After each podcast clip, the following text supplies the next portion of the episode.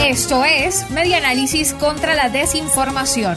Compartimos noticias verdaderas y desmentimos las falsas. Reconstruyendo la información para la democracia. En Guárico exigen cinco condiciones para el regreso a clases presenciales. Eleuterio de la Rosa, presidente del Colegio de Profesores del Estado Guárico, manifestó que existen cinco requerimientos básicos que están exigiendo al ministro de Educación y al presidente Nicolás Maduro para un regreso a clases presenciales en septiembre indicó que los profesionales de la docencia, los profesores del Estado Guárico y los miembros del Comando Intergremial Regional presentan cinco condiciones mínimas. Reseña Radio Fe y Alegría Noticias.com que la primera condición tiene que ver con la vacunación para el 100% del personal docente, administrativo y obrero en las escuelas del Estado.